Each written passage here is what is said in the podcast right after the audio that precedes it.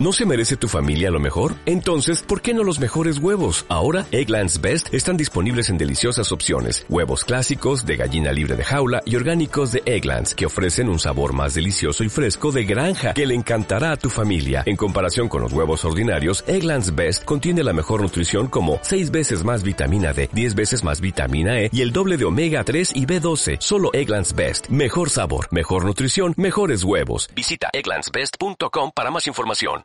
Le agradezco mucho a Fernando Vázquez Rigada, presidente y director de PCN Consultores, Política, Comunicación y Negocios, analista político, eh, consultor del año eh, para Iberoamérica 2015-2016. Fer, ¿cómo estás? Qué gusto saludarte. El gusto es mío, Javier, amigos. Eh, la actual, la, última actualización es que el peso está reaccionando favorablemente Sí. Andamos en 21.57, pues bueno, pues ahí va, ahí va bajando. Y ahorita trataré de explicar por qué, a mi juicio, está ocurriendo esto. Eh, el discurso. Bueno, el discurso, eh, Javier, pues lo primero es que no vimos nada nuevo, eso hay que decirlo.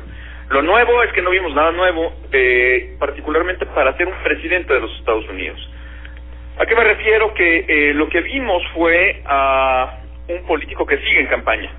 Este no fue un discurso eh, tradicional inaugural, en donde eh, los presidentes hacen una gran convocatoria a la nación en su conjunto y perfilan eh, eh agendas integrales que resolver y cerrar las heridas que normalmente deja cualquier proceso electoral en cualquier parte del mundo. Lo que escuchamos fue un discurso de campaña, necesariamente un discurso de Estado eh, y ese es un tema eh, que ya lo había venido haciendo Trump después de la elección. Estos dos meses que dividieron la elección eh, eh, y la toma de protesta, Trump ha seguido hablándole exclusivamente a su base, una base que votó por él, una base que efectivamente es muy cohesionada, muy sólida, muy activa, pero es minoritaria. Hay que recordar que Donald Trump no ganó el voto popular, ganó por eh, la configuración del sistema electoral norteamericano. Y por tanto, lo que escuchamos hoy es un discurso que polariza, que sigue dividiendo a Estados Unidos. Hay que decir, Fernando que hay dos, más de dos millones de votos de diferencia, ¿no? Por, de lo que tuvo Hillary sobre lo que tuvo Trump. Es decir, no es menor la diferencia del voto popular. No es menor la diferencia del voto popular y tampoco es menor el movimiento que ha habido posterior a la elección, porque llega con un bajísimo nivel de aceptación. O sea, las últimas encuestas lo ubican en los cuarenta y tantos, eh, en, en el términos de confianza. Entonces, eso habría que medirlo también. Eh, y por tanto, esta polarización eh, puede afectar los equilibrios internos dentro de Estados Unidos, pero también va a generar eh, mucha incertidumbre en el mundo. Eh, uno de los pilares de la política de los Estados Unidos ha, siempre, ha sido siempre su rol ante el mundo, en donde en ese momento pues prácticamente estuvo ausente. Eh, no hay una clara definición de lo que será la política exterior e internacional de los Estados Unidos, a no ser por la afirmación continua de que el gran esfuerzo económico de los Estados Unidos va a ser hacia adentro, eh, tratando de eh, hacer que vuelvan las inversiones, enfocar el gasto público en la infraestructura de Estados Unidos, dejar de subsidiar la presencia de Fuerzas Armadas en Estados Unidos en todo el mundo y como diciendo, pues cada quien que se rasque con sus propias uñas. Eh, hay el perfil de una política proteccionista y posiblemente neoaislacionista, eso es esto, esto significa, pues yo no me voy a meter en los asuntos que no le competan directamente a la seguridad nacional de Estados Unidos. Eh, muy nacionalista y un discurso muy propio de los, de, los líderes populistas autoritarios. ¿Qué significa esto? Eh, el populista apela a su base electoral, lo que vimos hoy, al poder de la gente, a su arraigo en la, en, en la masa, que es la que le da legitimidad y finalmente el acceso al poder más allá de las leyes y las instituciones. Y por tanto también autoritario. Escuchen el discurso y verán que no hay referencia alguna a la división de poderes, a la democracia, a, a las reglas que deben sujetar a, a los gobiernos a un mínimo de legalidad. Lo que dice es, y vuelvo al tema populista, es, a mí el que me va a verificar es el pueblo, que el pueblo es todo y es nada. Entonces, eh, ese es el, el tema de este discurso, en donde al mismo tiempo está ratificando casi todas las ofertas centrales de campaña. Insisto, este fue básicamente un discurso de campaña, Javier. Eh, eh, es correcto, eh, con obvias reacciones en, en, esa materia, pero tampoco íbamos a esperar algo diferente en Donald Trump. A mí me parece que la preocupación está en las acciones que iba a empezar a tomar, ¿no? Es correcto, eh, pero seguimos, digamos, igual que ayer. En la misma incertidumbre. Es la incertidumbre, no, no, no digo absolutamente nada. Eh, nada que no, que no hubiéramos sabido, ¿no? Sí. Eh, ahora, como se ha dicho una y otra vez, pues ese siempre ha sido el discurso de Donald Trump. Y hoy no pudimos tener claridad de cuál va a ser la política pública de Donald Trump. Eh, ¿Qué está pensando su gabinete y qué estaría eh, pensando el Congreso?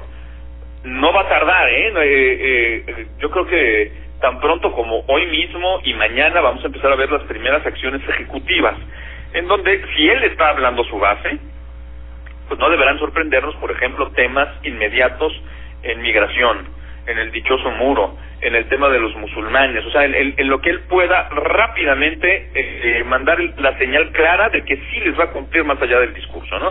Porque, eh, ¿cómo, ¿cómo interpretar que alguien quien no tiene la popularidad porque no coincide, es decir, eh, ah, ah, déjame poner ejemplo, más allá de las acciones o, o, que, que, haya tomado tiempo después en México el presidente Peña Nieto, pero el presidente Peña entra porque la gente lo considera eh, un iletrado por el error que tuvo en aquel Guadalajara, ¿no? Eh, pero aquí no coinciden porque no están de acuerdo con las cosas que piensa hacer.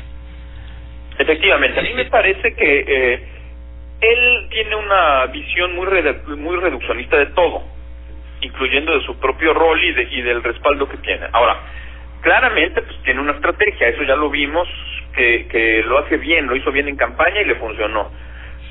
Eh, como citando al, al, al filósofo michoacano, haya sido como haya sido, ahí está. Ahora, ¿por qué sigue así? Porque yo creo que él le está apostando a que su política económica, que va a ser insostenible, Javier, eh, en el mediano plazo, ¿por qué? Porque está diciendo voy a bajar impuestos, voy a incrementar el gasto, eh, y al mismo tiempo la, eh, van a subir las tasas de interés. Bueno, eso va a llevar a una deuda incontrolable en Estados Unidos. Pero por lo pronto, como ya dijo hoy, yo voy a gastar en infraestructura y voy a gastar mucho en infraestructura y voy a gastar mucho en defensa y esos son dos motores poderosísimos eh, de la economía de Estados Unidos. Va a generar empleo y va a generar una percepción de prosperidad en el corto plazo. Populista, pues, como cuando estaba Chávez en el poder, no, eh, nada más que uno es de izquierda y otro es de derecha. Pero nada más que hay que ver cómo está Venezuela hoy, ¿no? Está Venezuela hoy, esperemos que no llegue a estar nunca eh, así Estados Unidos. Pero ahora, en el corto plazo, pues esto es como si tú te metieras una inyección de anfetaminas. Pues te pones como loquito a correr un maratón Claro, después a lo mejor te da un infarto, pero por lo pronto esto va a ser eh, una inyección de energía muy importante al, al, tema de la generación económica en Estados Unidos y va a generar una percepción de bienestar, así es efímero. Entonces ahí va a crecer su base. Vamos a ver si, si esto le permite, sin duda yo creo que, que eh, vamos a tener eh, resultados que van a influir en la elección intermedia, ojo, porque puede agarrar más control en el Congreso. Y vamos a ver si logra también eh, darle lo suficiente para llegar a la reelección. A esa reelección, sí, parecería complicado. Eh, además, no solamente es impopular, sino que también la gente le está protestando.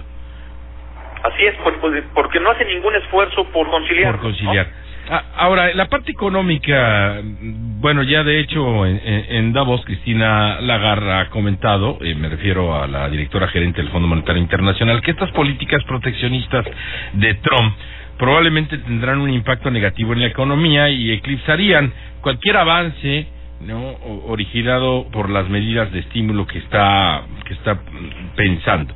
Probablemente no sería dice completamente positivo. En el caso de México la renegociación del Tratado de Libre Comercio o su posible des eh, eh, desaparición, ¿no? Así es, mira, eh, ¿por qué está reaccionando ahorita el, el, dólar con este discurso y, y, está, y está fortaleciéndose el peso? Bueno, en primer lugar, porque no hubo una referencia directa a México. Él está haciendo, y está en su derecho a hacerlo, hay que ser muy claros, eh, un perfil, un delineamiento muy claro de cuál va a ser su política con el mundo. La única referencia que hace particular a un grupo externo es a los musulmanes y al islamismo radical. Eh, si eso hubiera ocurrido con México sería un desastre en este momento.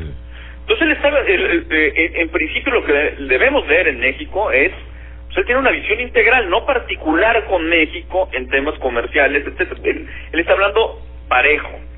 Eso es lo primero. Lo segundo, eh, seguramente va a querer renegociar el tratado, eso ya lo ha dicho.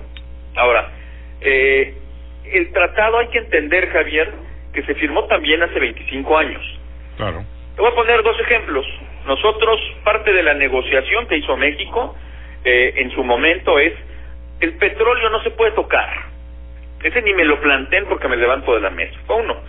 Eh, ahora ya tenemos la posibilidad de generar inversiones de otros países en México sin tocar la propiedad del subsuelo. Hay que actualizarlo. La segunda es la de telecomunicaciones. Por ejemplo, no había comercio electrónico, no había una serie de cuestiones. Canadá no producía prácticamente nada de energía y ahora es una realidad distinta. Eh, yo creo que tampoco hay que tomar como si fuera una catástrofe reabrir el tratado. Hay que ver en qué plan vienen. Eh, pero por lo pronto hay posibilidad y la necesidad incluso de actualizarlo eh, porque el país ha cambiado mucho, también Estados Unidos y también Canadá y el mundo ni se diga.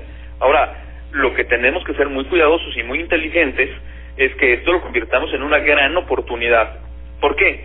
Porque si efectivamente Trump genera esta inversión tan fuerte en los Estados Unidos y genera un crecimiento, así sea a corto plazo, eh, muy fuerte, eso va a beneficiar a México. Seguimos teniendo conexiones muy importantes que no van a desaparecer ni con la renegociación del tratado, ni tampoco si se acabara el tratado, ¿eh? O sea, la, la, la conexión tan profunda que tenemos con Estados Unidos eh, no se acaba por un tratado. Eh, la migración no se acaba por un muro. La frontera no desaparece por decreto. Eh, las culturas tan interconectadas, pues ahí están. Eh, y entonces hay que enfocarnos no olvidar que tenemos un tercer socio que es Canadá, tener una visión regional, porque el hecho es que no es verdad que Estados Unidos esté perdiendo eh, en, en, bajo las condiciones actuales del tratado. Está perdiendo Norteamérica, eh, eh, Javier, frente al polo asiático fundamentalmente y frente a China. Si no replanteamos esto, eh, me queda clarísimo que si en conjunto los tres no podemos con China, cada quien por su lado, va a ir peor. Entonces, bueno, vamos a esperar a ver qué es lo que ocurre y yo creo que esto es lo que están leyendo los mercados y por eso están teniendo esta reacción. Claro, puede cambiar porque hay mucho nerviosismo, pero por lo pronto ahí va. Es decir, la próxima semana será una semana clave para esto, ¿no? Va a ser muy importante. Recordemos que el miércoles va eh, el canciller Videgaray, va el secretario de Economía también allá, eh, la subsecretaria de Hacienda estará viernes y lunes de la semana subsecuente. Entonces empieza a haber ya eh, una formalidad de una agenda y una proactividad mucho más importante del gobierno mexicano que no se podía dar pues hasta que no ocurriera lo que ocurrió y que, que ya haya un nuevo gobierno. Muy bien. Pregunta del millón. ¿Y los mexicanos de a pie qué hacemos? Los mexicanos de a pie tenemos que eh, estar muy conscientes de que el entorno internacional en general va a ser complicado este año. Eh, tenemos que ser muy cuidadosos con el gasto. Tenemos que procurar defender con todo nuestro empleo, ser más puntuales, trabajar más, dedicarnos más, porque el mayor valor que puede tener ahorita cualquier mexicano que lo tenga es un empleo. Y perder un empleo en este momento sería terrible eh, y ser muy cuidadosos con los gastos. Si se tienen eh, deudas, tratar de bajarlas lo más eh, pronto posible, sin olvidar que necesitamos tener dinero fresco siempre en casa. Entonces, eh, y confiar en el país. Yo creo que el país es un país muy grande, muy poderoso, de pronto por tantos eh, problemas que tenemos cotidianos que son perfectamente entendibles, Javier, perdemos la visión real de lo que es México y México es un país con una economía potente, con recursos naturales importantes, con una posición geográfica fuerte, con un sector exportador muy, muy poderoso en algunos sectores. Sé que hay muchas dificultades y, y, que no hemos logrado resolver muchos problemas. Eh, yo estoy seguro que si trabajamos en conjunto con unidad y mesura, vamos a superar esto como lo hemos superado todas las crisis que se nos han presentado en la historia. ¿Es tiempo de invertir en México? Claro que es tiempo de invertir en México. Eh, eh, eh, tan lo es el, el, el Fondo Monetario Internacional que hace y, y el Foro de Davos que hace eh, una encuesta entre los principales inversionistas mundiales, todavía nos ponen entre los 10 destinos más atractivos para invertir. ¿Por qué? Porque tenemos buena mano de obra y no solamente barata, ¿eh, Javier? Porque si fuera por obra mano de obra barata, Haití estaría lleno de empresas eh, norteamericanas. Entonces no es nada más porque no, aquí haya salarios bajos. Hay una mano de obra muy competitiva y muy productiva y hay eh, una cultura empresarial también fuerte. Hay un mercado interno muy grande. somos una nación de más de 120 millones de personas. Claro que hay posibilidades, oportunidades y hay que invertir en México. Y de alguna manera si inviertes en una época como esta, después eh, tendrás una mejor recuperación seguramente. Normalmente así es. Eh, cuando hay eh, tiempo de, de, turbulencia, pues siempre surgen también oportunidades, ¿no? Por ejemplo, eh, cada vez que se, que se ha depreciado, gracias a cada tuitazo de este hombre, el peso, nuestros productos en el exterior se vuelven más baratos, entonces bien beneficia al sector exportador. Claro. Entonces, este, pues, tiene, toda moneda tiene dos caras. ¿Y el ingreso del turismo se vuelve mejor? Se vuelve muy atractivo nuestros mercados turísticos. Así es.